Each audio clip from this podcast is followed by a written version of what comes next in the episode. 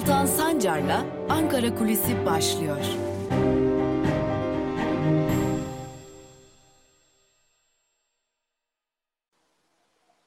Merhabalar sevgili Özgürüz Radyo dinleyicileri ve YouTube hesabımızın sevgili takipçileri. Ankara Kulisi programıyla haftanın ilk gününde sizlerleyiz. Malum Sedat Peker yeni iddialarla, yeni videolarla geldi ve e, bu konuya dair çeşitli açıklamalar yaptı. Fakat Sedat Peker'in videosunda El Nusra gibi Suriye'deki savaşta önemli faktörlerden biri olan ve sık sık da e, neredeyse Suriye'deki iç savaşın başladığı zamandan bu yana farklı isimlerle de olsa anılan bir örgütün adını zikretti. İyi ama El Nusra kimdir? Suriye'deki savaş nasıl bu duruma geldi? Bu düğümün çözülmesi için kimlerin konuşması gerekiyor sorularını Suriye'deki savaşı ilk günden bu yana takip eden e, konunun da aslında e, birçok noktasında çeşitli haberlerle, kitaplarla, e, programlarla dokunmuş bir isim. Sevgili Erkacerer bizlerle. E, sevgili hocam hoş geldiniz diyelim öncelikle. Hoş bulduk. Nasılsınız? Teşekkür ederim. Çok teşekkür ederim. E, tabii yoğun günler geçiriyoruz. Evet, e, vakit evet. ayırdınız. Çok teşekkür ederim ben de sizlere. Estağfurullah. E, malum Sedat Peker e, Suriye'ye giden silahlardan bahsetti. Be- belli başlı e, isimler saydı. Belli başlı Türkiye'de bulunan kurumları saydı. Ama bunların içerisinde El Nusra gibi tabii farklı farklı isimlerle de anılıyor. Belki sizin anlatmanız daha doğru olacaktır. Bir örgütün adını zikretti. Hepimiz sık sık adını duyuyoruz bu örgütün. E, ama El Nusra kimdir? E, Suriye'deki iç savaşta rolü nedir? E, belki bizimle alakası nedir? Yani Türkiye ile alakası nedir? Tartışmaların neden göbeğinde? Soruların belki cevaplarını sizden alabiliriz. Ee, sizin Peki. anlatmanızı isteyeceğim. Yani en Nusra'yı biraz bize anlatır mısınız? Peki e, aslında tabii Suriye Savaşı'na gitmek gerekiyor. E, 2010 yılına Mart ayına savaşın ilan edildiği zamana belki hatta biraz daha öncesinden başlamak gerekiyor. E, biz e, Suriye Savaşı başlamadan önce bölgeyi bilen, takip eden e, gazeteciler şunu söylüyorduk e, ve ne yazık ki diyeceğim bunu dile getiriyorduk. Hmm, Hatay'dan e, Suriye'ye asfalt e, yollar yapılıyordu. Öte yandan sınırlarda mayın temizleme çalışmaları vardı. E, bir takım sıkıntıların olabileceği şüphelerimiz vardı. E, bir takım kafamızda soru işaretleri ve şaibelerimiz vardı. Ve şunu söyledik biz en başından beri e, bugüne kadar söyledik hatta ve ısrarla söyledik. Lütfen müdahil olmayın, dokunmayın. Bu savaş hepimizi yakar. Olası bir savaş. E, bunu 2010 yılından beri söyledik, söylemeye devam ettik. E, romantizmi üzerine eklemek gerekiyor. Belki savaş değerlendirmelerinin. E, Sadece Türkiye'de yapılmadı bu. Dünyanın her yerinde yapıldı. Yani e, aklıma ilk gelen yerler işte e, Belçika'daki solcular belki, Almanya'daki solcular, e, liberaller e, savaşın ilk başladığı yıllarda e, tıpkı Arap Baharı'nın ilk başlarında olduğu gibi şu ifadeler kullanılıyordu. E, orada bir özgürlük mücadelesi var ve e, bu özgürlük mücadelesinin sonucunda bu mücadeleye katılan kişileri desteklemek gerekiyor. Fakat bu işin olmadığı konusunda da bizim net fikirlerimiz vardı. Hem dünyanın daha önceki dönemlerinden hem tarihin tekerrüründen hem de yine aslında Suriye'ye, Türkiye'ye yakın e, sınır bölgelerinden. Yani şu hiç tesadüf değil de aslında e, savaşın e, e, Suriye'de e, ayak sesleri işitiliyordu, duyuluyordu ve e, bir savaş üssünün Halep ya da Şam kenti olabileceği söyleniyordu. Fakat m, savaş Dera'dan başladı. Bir e, ayaklanmayla başladı. Caminin altına saklanan silahlarla başladı ve e, Dera bölgesindeki radikal İslamcı unsurların e, işte e, hareketi körüklemesiyle başladı. Bunun bir anlamı vardı aslında. E, Dera Ürdün'ün sınır bölgesindeydi ve Ürdün e, Zerkavi'nin yani IŞİD'in ilk atasının kurucusunun doğup büyüdü yerdi. Yani bir cihadizm örgütlenmesi vardı. E, fakat e, tabii savaş ilerledikçe o, o akılsız manzaralarda yavaş yavaş ortadan kalktı. E, şunu söyledik biz sıklıkla. Bütün e, malzemeler, bütün e, e, bilgi kaynakları, bütün e, oraya e, taşınan e, lojistik Türkiye üzerinden gitti. Bunun fiziki bir e, durumu da söz konusuydu. Ürdün hemen uyandı bu işe. Savaş başladıktan sonra sınırları kapattı. Lübnan'da e, sınırlar e, kapatıldı ve Irak'ta artık yavaş yavaş radikal unsurlar IŞİD'de dahil olmak üzere varlığını göstermişti. Oralardan Suriye'ye intikal etmek de zordu. Dolayısıyla geriye bir tek Türkiye kaldı ve dünyanın dört bir yanındaki cihadist unsurlar, bunun ötesinde Türkiye'deki cihadist unsurlar ve e, silahlar, e, lojistik Türkiye'den e, geçmiş oldu. Yani e, hani bunu e, kabul etmemelerinin e, akılla ve dönemin nesnel koşullarıyla yani fiili nesnel koşullarıyla ilgisi yok. Tabii Suriye'de savaş e, yavaş yavaş e, yıkıma başladıktan sonra cihatçı örgütler kurulmaya başladı. Bunların e, ilk olanlarından bir tanesi El Nusra'ydı. E, orada bilinen adıyla Cephetül e, İslam'dı. E, ve bir e, e, e İslam cephesi yoğunluğunda e, savaş e, başladı. E, çok geçmeden e, Cephetül Nusra El-Kaide'ye e, katıldı. Zaman zaman ayrılıklar oldu, zaman zaman Şam cephesi olarak yeniden kuruldu ve bugüne kadar geldi. Bu isimlerin aslında hiçbir önemi yok. Biz e, Suriye Savaşı'nı inceleyenler olarak e, hep şunu söyledik. E, Suriye'de doğan radikalizmin bir ana karnı vardır. E, o da El-Kaide'dir. Bütün cihatçı gruplar El-Kaide'den daha sert olanları dahil yani IŞİD'i kastediyorum elbette e, ve El-Kaide'de eşit olanları hepsi El-Kaide'nin karnından çıktılar. Dolayısıyla e, şimdi e, bu bu neden e, önemli? Bu şu açıdan önemli. Biz IŞİD'i desteklemedik ya da biz e, oradaki radikal e, örgütleri desteklemedik demenin tutarlı e, politik ve e, selefizmin yansıması açısından çok bir önemi yok. Bu örgütlerin hepsi çok sert cihadist örgütler ve hepsi mezhepçi örgütler.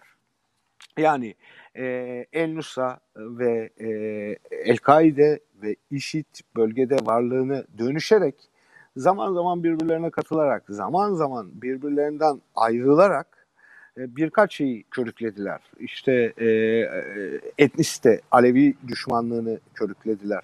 E, etnisite, Kürt düşmanlığını körüklediler. Mezhep düşmanlığını Aleviler üzerinden, Ezidiler üzerinden e, körüklediler ve katliamlar yaptılar. Bunu yaparlarken de aslında fiili olarak e, pek de hani e, bu e, bir şey klişe gibi Esad'la savaşıyoruz. Esad bize zulmediyor. Yani burada tabii ki Esad'ın çok demokrat olduğunu falan e, e, söylemek istemiyorum. Bundan söz etmiyorum. Ama bu ifadeleri kullanırlarken aslında e, dinci, şeriatçı ve bu çok önemli yağmacı çetelenmeler içerisinde oldular. Ve katliamları yaptılar. Mezhepçi e, sözünü ettiğimiz gibi etnik katliamları yaptılar. Şimdi Türkiye bu işin neresindeydi sorusu e, bizim açımızdan bizim açımızdan çok önemli. E, neden çok önemli? E, çünkü e, iktidarın kullandığı argümanlar, AKP iktidarının e, argümanları ve AKP iktidarının yolu açısından bize bir şey anlatıyor. O da şu, e, bir savaş üzerinden sonraki dönemde ama bu iktidar konsülde etme çabası İlk dönemde de o uydurulmuş, altı asla dolmayacak olan, e, eskiden e, Turancılık e, denilen ama AKP iktidarıyla beraber e, Neo Osmanlıcılığa dönüşen bireysel anlamda da e, sultanlık özlemine dayanan çürük bir ideoloji nedeniyle bu işi e, yaptığını görüyoruz. Tabii işin siyasal boyutu bu. Yani e, bir savaştan e, işte e, kendine büyüklük çıkarmak için, iktidar korumak için, iktidarı pekiştirmek için bir felsefe e, çıkarıldı. Ama bugün görüyoruz ki bu savaşta aslında çok büyük bir nemalanma var. Yani e, işte silahtan uyuşturucuya, Kaptolon evet. ticaretinden yollanan füzelere kadar çok büyük bir rant var. Bu rantlar üzerinden küçük küçük küçük e, çetelerin devlet aygıtlarının çok büyük paralar devşirdiğini görüyoruz. Ama ne yazık ki e, yani ne yazık ki bunu ülkemiz açısından söylüyoruz. Bunun böyle olduğunu biliyorduk. Biz e, işin en tepe noktalara kadar ulaştığında bugün biz bunların hepsini biliyorduk ama e, artık yerli yerine oturtulabiliyor. E, Peki, evet. Önemli bir soru daha eklemek istiyorum aslında. Ee, evet bu biliniyordu, tartışılıyordu. Hatta bunu yazanların, çizenlerin başına gelmedik de kalmadı. Ee, burada konuşması gereken çok isim var belki ama şimdilerde muhalif bir isim var iktidara. Hmm. Ahmet Davutoğlu. Ama o dönem Dışişleri Bakanlığı, Başbakanlık yapmış e, ve biliyoruz ki o dönemde Suriye politikasının etkin belirleyici isimlerinden biri. Fakat e, Ahmet Davutoğlu'nun bu konudaki suskunluğu çok dikkat çekici. Ahmet Davutoğlu bu konuda samimiyetle konuşursa ne olur? E, Davutoğlu hem e, bir e, bürokrat kimliğiyle e, göz önüne geliyor hem de e, tabii o dönem yani e, iktidarın yekpare bir biçimde o kanlı günlerden bugüne uzanan ilişkilerinin içerisindeki bir e, devlet adamı olarak ön plana geliyor. Şimdi şu söyleniyor, e, e Erdoğan e, iyi, çevresi kötü, Erdoğan bunları bilmiyor. Bu bir biçimiyle aslında bu, bu söylenenler, bu ifadeler bir biçimiyle Davutoğlu'nu da e, ilişkilendiren ifadelerdir. Yani e, şu şu açıdan e, yaklaştık biz Erdoğan'a söylenenlere karşı e, dedik ki e, yani e, hani bunları bilmiyorsa zaten çok rüzgara gidiyormuş bu ülke ayrı bir felaket ama bildiğini varsayarak e, bunları bilip bunlar üzerine bir iktidar kurması ayrı bir felaket dedik. Şimdi aynı şey e, elbette Davutoğlu için de söylenebilir. Davutoğlu kamuoyuna anlatmalı yani Davutoğlu'ndan tabii ki cevap bekliyoruz. Nasıl bir cevap bekliyoruz?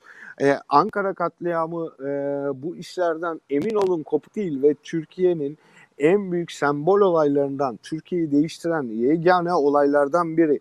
62 istihbarat raporunun olduğu bir katliamdan e, olay günü son istihbarat raporunun geldiği bombacıların isminin bile yazdığı bir katliamdan söz ediyoruz. E şimdi o dönemde görevde olan kimdi? E, o dönemde e, bu ilişkileri öfkeli çocuklar, e, bu ilişkileri kokteyl terör örgütü, e, hatta sürdürülen savaşın yani o e, hep sözünü ettiğimiz 7 Haziran 1 Kasım 2015 evet. arasındaki sürdürülen savaşın arasında söylediği e, beyaz torosların mı gelmesini istiyorsunuz ifadeleri şüphesiz açıklamaya muhtaçtır.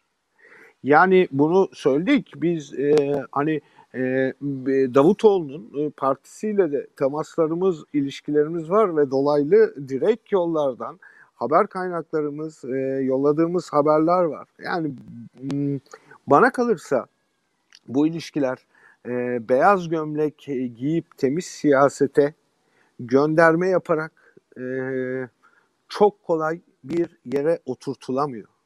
Herkes e, konuşmak durumunda. Şu iddialar arasında yani Davutoğlu'na yakın kaynaklar arasında bir yol haritası oldu. Bu yol haritasının taşlarının döşendi ve yavaş yavaş e, konuşulacağı, anlatmaya başlanacağı. E, Burada bir, araya girerek ekleme buyurun. yapmak isterim. Çünkü Tabii. E, bilgi, e, özellikle Davutoğlu'nun seçim süreci yaklaştıkça bilmem katılır mısınız? Böyle bir takım bilgiler de var Ankara'da e, seçim süreci yaklaştıkça e, peyderpey e, hem e, 7 Haziran 1 Kasım arası hem Suriye politikası ve hem de AKP'nin o bilmediğimiz belki de daha başka ilişkilerini yavaş yavaş tırnak içerisinde söyleyecek olursak ifşa edeceği iddia ediliyor Ankara kulislerinde. Sanırım e, size de böyle bir bilgi gelmiş. Evet ben böyle düşünüyorum. Ee, gelen bilgiler de bu yönde e, e, çok makul ölçülerde ve e, zamanına yayarak e, bu bilgileri e, Davutoğlu'nun kamuoyuyla paylaşmasını bekliyorum. E, fakat e, şöyle bir hatırlatma yapmak e, mümkün burada. Türkiye'nin gerçekten çok fazla zamanı kalmadı.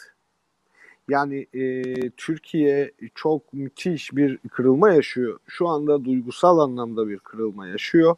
Ama e, dikkat çekilenler hem e, bugünlerde yaşananların e, tarafları hem e, e, itirafçıları tarafından dikkat çekilenler e, Türkiye'de bir e, çatışma ortamının da mevcut e, olduğu. Yani şimdi şunu söylemek istiyorum aslında. İş işten geçtikten sonra e, belge çıkarmak e, çok anlam ifade etmeyebilir. Yani e, belki bu işlerin çok önceden e, yapılması gerekiyordu. Çünkü e, burada da aslında bir samimiyet var. Yani samimiyet şudur değil mi? Hani biz e, halkların e, özgürce yara almadan ve e, eşit bir biçimde yaşamasını istiyorsak bunu da e, hızlandırmalıyız. Biraz kendimiz açısından risk alabiliriz. Aldık işte yani e, o risklerde e, bugün bize e, çok değişik yerlerden dönüyor. Yani kısa süre içerisinde hani e, vatan hainlerinin aslında yurtsever, yurtsever e, görünenlerin vatan haini olduğu ee, zaten biliniyor ama artık malum da ilan edilecek. Dolayısıyla e, kişiler açısından da ülke açısından da e, artık e, insanların elini taşın altına sokması gerekiyor diye düşünüyorum. Ha burada şu tartışmayı da makul bulabilirim. çünkü devlet pratiği bazen serin kanlı davranabilir. Kılıçdaroğlu'nu da eleştirdiğimiz yerden. E, belki farklı korkuları vardır. Yani e, sert bir kırılmayı e, ya da bir anda e, olabilecek sorunları engellemeye çalışıyorlardır. Anlaşılabilir ama e, tüm bunları anlamak için de zamana e, ihtiyacımız var. Şunu da ilave edelim tabii. Siyaset dünyası e, geçmiş dönemde yani kısa yakın tarihte e, çok büyük hatalar yaptı ve e, kimse bu hatalardan yani bunu ana muhalefet partisine de gelecek partisine de hani e, şey bize e, böyle sempatik şirin e, görünmeye çalışan e, diğer e, yeni kurulan e, parti ismi e, Deva ya da Deva Partisi'ne de söyleyebilirim. Yani e, herkes aslında bir samimiyet testi, testi içerisinde de bir yandan. Sanki Türkiye'de hiç kimse e, Türkiye'nin e, bu duruma gelmesinde e, pay sahibi değilmiş gibi bir, evet. e, çok böyle e, hamasi ve demokrasi kahramanı gibi söylemler kullanmasını da çok doğru, e, hoş e, ve dürüst bulmuyorum ben e, kendi adıma açıkçası. Aslında belki de programı şöyle bitirmek gerekecek. Size de teşekkür ederek. E, herkes artık eteklerindeki taşları dökmeli. Evet, e, zamanı yok Türkiye'nin e, tersi durum için. Sevgili Erkacarer çok teşekkür ederim. Ben E, teşekkür keşke ederim. vaktimiz olsa da uzun uzadıya konuşabilsek. Çünkü bu konuda e, önemli bilgilere sahipsiniz, önemli araştırmalar yaptınız. Konuşuruz teşekkür daha, ederim. Çok konuşuruz. Evet sevgili izleyicilerimiz ve dinleyicilerimiz. Bugünlük de Ankara Kulisi programını noktalıyoruz. Bugünkü konuğumuz Erkacar Erdi. Bir başka Ankara Kulisi programında görüşebilmek umuduyla. Hoşçakalın.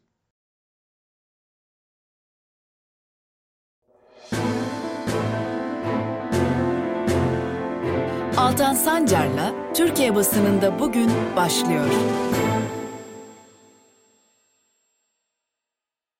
Merhabalar sevgili Özgürüz Radyo dinleyicileri. İyi bir hafta geçirmeniz dileğiyle Türkiye basınında bugün programıyla sizlerle birlikteyiz.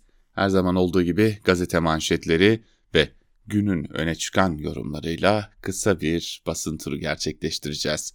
Ve bugün ilk gazete Cumhuriyet. Cumhuriyet'in manşetinde ise kayıtlarda ne maske var ne de teskiti sözleri var. Organize suç örgütü lideri Peker'in uyuşturucu güzergahı ile ilgili iddialarına yanıt veren eski Başbakan Yıldırım'ın açıklamaları iki ülke arasındaki gümrük kayıtlarıyla uyuşmadı. Cumhuriyet'in ulaştığı gümrük kayıtlarına göre 1 Ekim 31 Aralık 2020 tarihleri arasında Türkiye'den Venezuela'ya hiçbir maske sevkiyatı yapılmadığı ortaya çıktı. Aynı dönemde yapılan 1500 adetlik test kiti gönderiminin de Türkiye ve Venezuela'daki iki firma arasındaki ticari faaliyet olduğu belirlendi. Salgın sonrası yayınlanan tebliğe göre Türkiye'den giden maskelerin gümrük kayıtlarında yer alması gerekiyor. Yurt dışına çıkarılacak 50'den çok maske için prosedürlere uyulması bir zorunluluk denilmiş haberde. Başka ne var? Cihatçılara silah Sadat'tan gitti diye bir haber var. Organize suç örgütü lideri Sedat Peker, Cumhurbaşkanı Erdoğan'ın eski başdanışmanı Tanrıverdi'nin özel güvenlik şirketi Sadat'ın kendisinin üzerinden cihatçı terör örgütü El Nusra'ya silah ve mühimmat taşıdığını öne sürdü. Suriye ile yasa dışı silah ticareti için saray bürokrasisi Kıratlı'dan onay gerektiği iddia eden Peker, Erdoğan'a da bir dahaki videoda baş başa konuşacağız Tayyip abi, delillerle anlatacağım, helalleşeceğiz diye seslendi denilmiş haberde. Şimdi bakıyoruz Cumhuriyet Gazetesi'nde biz demedik mi diye bir haber göremiyoruz. Çünkü geçmişine sahip çıkamayan, geçmişini reddeden bir gazete Cumhuriyet. Ve Evrensel Gazetesi'yle devam edelim. Manşette milyonların umudunda, iktidarın korkusunda yaşıyor sözleri var çevre mücadelelerinin sürdüğü mafya siyaset sermaye ilişkilerinin ortaya döküldüğü günümüzden 8 yıl önce milyonlar adalet, özgürlük ve eşitlik talebiyle alana çıktığı, gezi direnişin yarattığı umut hala sürüyor. Gezi sürecinde katledilen Berkin Elvan'ın babası Sami Elvan şunları söylemiş. Evet, adaletin terazisi şimdi onlardan yana. Gezi de zaten bunun için yapılan onurlu bir direnişti bu kara günler için direnen halkın bir direnişiydi. Gezinin ne kadar anlamlı olduğunu bugünlerde daha iyi anlıyorum demiş Sami Elvan yaptığı açıklamada Evrensel Gazetesi'ne. Bir gün gazetesi de Gezi'yi hatırlatarak çıkmış bugün. Gelecek Haziran isyanında saklı manşetiyle ve hemen altında Gezi düşlerinin izinde başlıklı bir bölümde ise şunlar kaydediliyor. Gezi Parkı'ndaki ağaçların kesilip yerine topçu kışlası yapılmasına karşı başlayan, kısa sürede milyonlarca kişinin adalet, demokrasi ve özgürlük talebiyle büyüyen bir harekete dönüşen Gezi direnişi 8 yaşında toplumsal muhalefetin AKP'nin tüm kurgusunu yerle bir ettiği en görkemli çıkışı olan Haziran isyanı ne bitti, ne sönümlendi, ne de anlamını yitirdi. Gezi Boğaz içinde İkizdere'de işçinin alın teri mücadelesinde ve her türlü şiddet ile müdahale, mücadele, müdahaleye karşı kadınların isyanında yaşıyor denilmiş haber, haberin ayrıntılarında. Yeni Yaşam gazetesine geçelim. Sisin dağılması bir ıslaha bakar manşetiyle çıkmış. 5 yıldır cezaevinde tutulan İdris Baluken gazetemize konuştu. En yoğun sisin dağılması bile hafif bir rüzgarın kararlı bir ıslığına bakar. Umudu ve inancı yenilemek, dayanışma ve moral değerlerini en üst düzeyde sahiplenmek özlemi çekilen aydınlığı yakınlaştıracaktır. Balıken İmralı'daki durum ve Sayın Öcalan'ın koşulları açısından barış süreci çalışmalarının çağrışımları toplumsal bellekte hala tazedir. İmralı'da Kürt meselesi, Türkiye'nin demokratikleşmesi konularını gerçek ve kalıcı bir çözüme kavuşturma çabası vardı diye konuşmuş Yeni Yaşam gazetesine. Hepimiz oradaydık, iyi ki oradaydık başlığıyla da Gezi hatırlatılmış. İktidar 8 yıldır yargılaya yargılaya bitiremedi ama Gezi'nin halkın bilincindeki yeri hiç değişmedi. Tarihe geçen büyük direniş iktidara geri adım attıran yönüyle 8 yıldır belleklerdeki yerini koruyor ve milyonların dayanışma ilişkileri açısından geleceğe örnek teşkil ediyor denilmiş. Ve Sözcü gazetesiyle devam edelim. Alayınıza yazıklar olsun Atatürk'e kin ve nefretiniz bitmedi sözleri var. Cumhurbaşkanı ve Meclis Başkanı önünde Atatürk'e hakaret eden hadsiz İmam Mustafa Demirkan'a siyasilerden ve toplumun her kesiminden tepki yağdı denilmiş. E, Muharrem İnce, Tuncay Özkan, Cemal Engin Bahadır Erdem, Ömer Çelik, Mustafa Sarıgül, Özgür Özel, Engin Altay'dan gelen tepkiler aktarılmış Sözcü gazetesinde. Bakıyorum Sözcü gazetesinin birinci sayfasına Sedat Peker'in sözlerine dair e, pek de bir şey yok. Bu da böyle bir küçük anekdot olsun. Onu da aktaralım. Evet Atatürk'e hakaret edenlerin aynı zamanda Atatürk'e hakaret ederek e, gündemi oyalarken belki de biraz da ki zaten hani geleneksel bir düşmanlıkları da var onu da gizlememek lazım. E, bunun arkasında da başka neler çevirdiklerini de görmüş görmüş olmak gerekir. Karar gazetesi herkes izliyor Ankara dahil manşetiyle çıkmış. Bir ayda 8. kez video yayınlayan suç örgütü lideri Sedat Peker birçok başlıkta siyasetçilere de falan iddialarda bulundu. Milyonlar bilgisayar başına geçip akıl almaz ithamları izledi. Bir rutin haline gelen vahim süreç karşısında Ankara elinde video izleyen vatandaştan farklı bir tutum göstermedi. Suç örgütü lideriyle polemiğe giren siyasetçiler oldu ama kamuoyunun merakını giderecek açıklamalar yapılmadı. Bir bölümü Türkiye'nin milli güvenliğini de ilgilendiren suçlamalar karşısında hareketsiz kalınması rahatsızlığı arttırdı denilmiş. İşin komik tarafı ne biliyor musunuz? Karar gazetesi aslında Ahmet Davutoğlu'na ait. Yani Ahmet Davutoğlu cenahına ait. Ee, ve Sedat Peker var manşette ama dün Sedat Peker'in açıkladığı Suriye'ye giden silahlara dair tek bir satır yok. Hani esas konuşması gereken Davutoğlu diyoruz ya buna dair tek bir cümle yok. Hürriyete bakalım şimdi de gelelim iktidarın gazetelerine. Zaten Sedat Peker'le ilgili bir şey beklemiyoruz da hızlıca hangi manşetlerle çıkmışlar onlara bakalım. 1 Haziran'da neler olacak manşetiyle çıkmış Hürriyet. Bilim Kurulu'nun 1 Haziran'dan sonra uygulanmasını tavsiye ettiği kararlar bugün toplanacak kabinenin gündemine geliyor. İşte masadaki tavsiyeler. Restoran ve kafeler nasıl açılır? Kafe ve restorandan müşteri kotası açık alanda hizmet, HES kodu ve mesafeli oturma şartıyla açılabilirmiş. Sokak yasağı gevşeyebilirmiş. E, saat 21'den 24'e çekilebilirmiş uygulama. Dışarıda maskeye gerek yok deniliyor. Nasıl gerek yok anlayabilmiş değilim. Çünkü henüz toplumun yüzde e, neredeyse 30'luk bir kesimi bile aşı olmuş. Yani nasıl gerek yok bunu tam anlayamadım ben. Düğünler açık alanda yapılabilirmiş okullar tamamen tatil edilebilirmiş. Yani gerçekten açık alanda e, maskeye gerek yoksa e, nasıl olacak? Sabah dünyayı gezdi, şifayı Türkiye'de buldu manşetiyle çıkmış.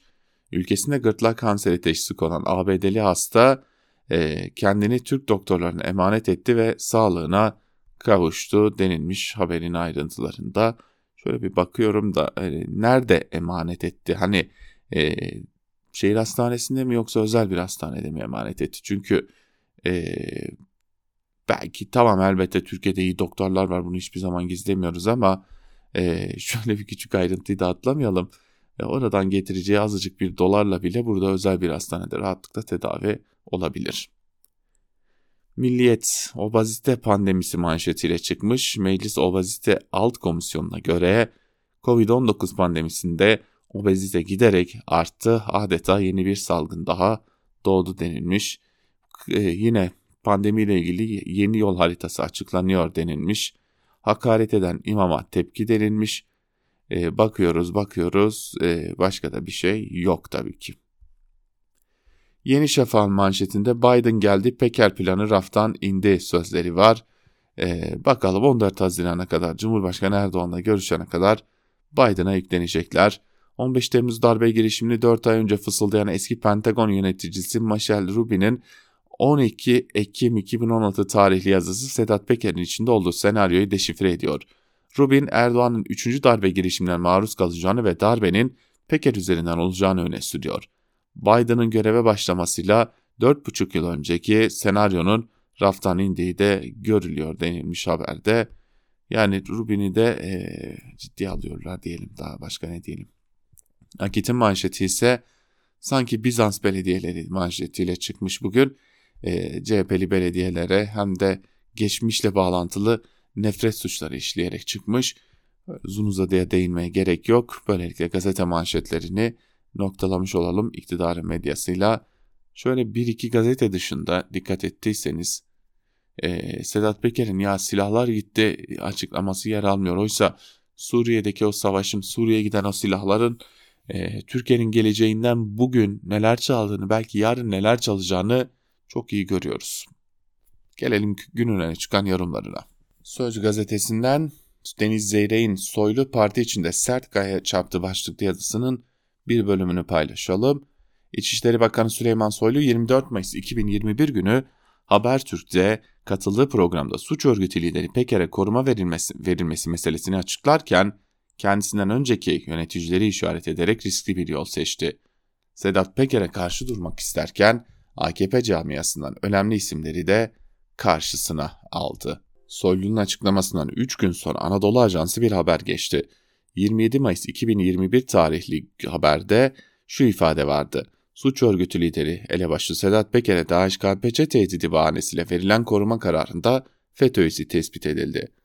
Haberde Peker'e verilen koruma valiliği antedini taşıyan bir koruma kararı yer alıyordu.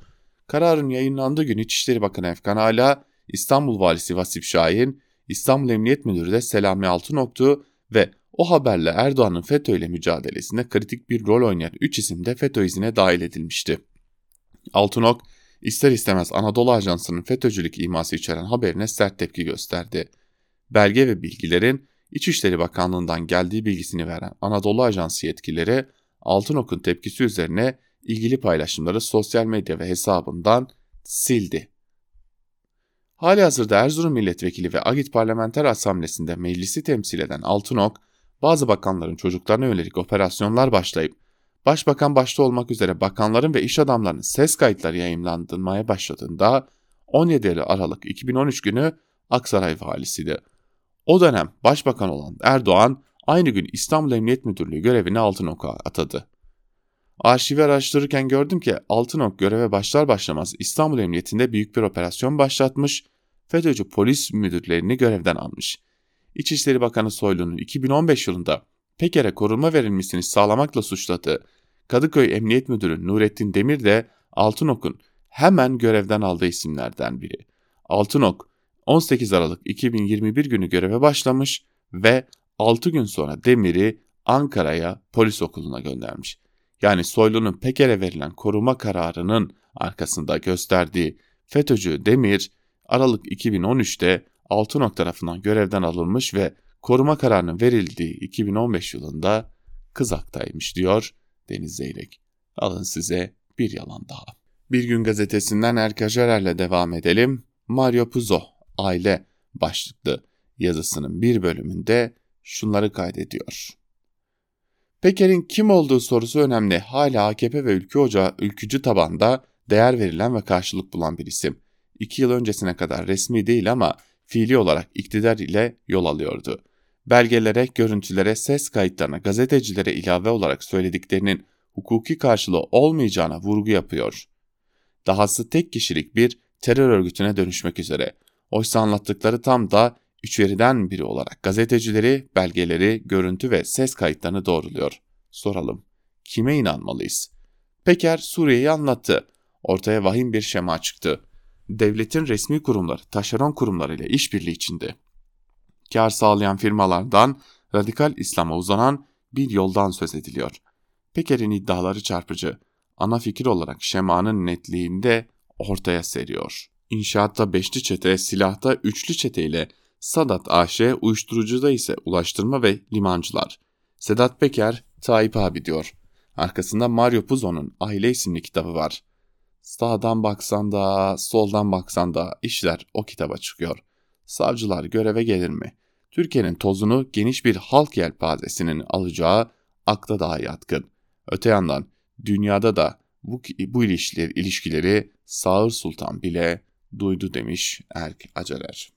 Gelelim Evrensel Gazetesi'nden Yusuf Karataş'ın Suriye'de malumun ilanı başlıklı yazısına. Peker, Suriye ve Libya'da vatan millet milli çıkarlar adı altında sürdürülen kirli çıkarlar ilişkilerini anlatırken buradaki ihaleler neden hep 5-10 aileye, şirkete veriliyor diyerek şikayet ediyor. Peker'in şikayeti bugün yaşadıkları çatışmanın arka planındaki nedenleri göstermekle kalmıyor, aynı zamanda halka milli çıkarlar olarak yutturulmaya çalışılan yayılmacı politikanın kimlere hizmet ettiğini gözler önüne seriyor.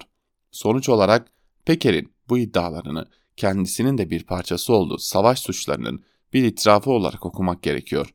Bu itiraflar vatan millet örtüsünün altına gizlenen kirli ilişkileri ortaya çıkarmak ve bu çürümüşlüğün düzenden hesap sormak için olup biteni seyretmenin ötesine geçmenin zamanının çoktan geldiğini gösteriyor demiş Yusuf Karataş'ta.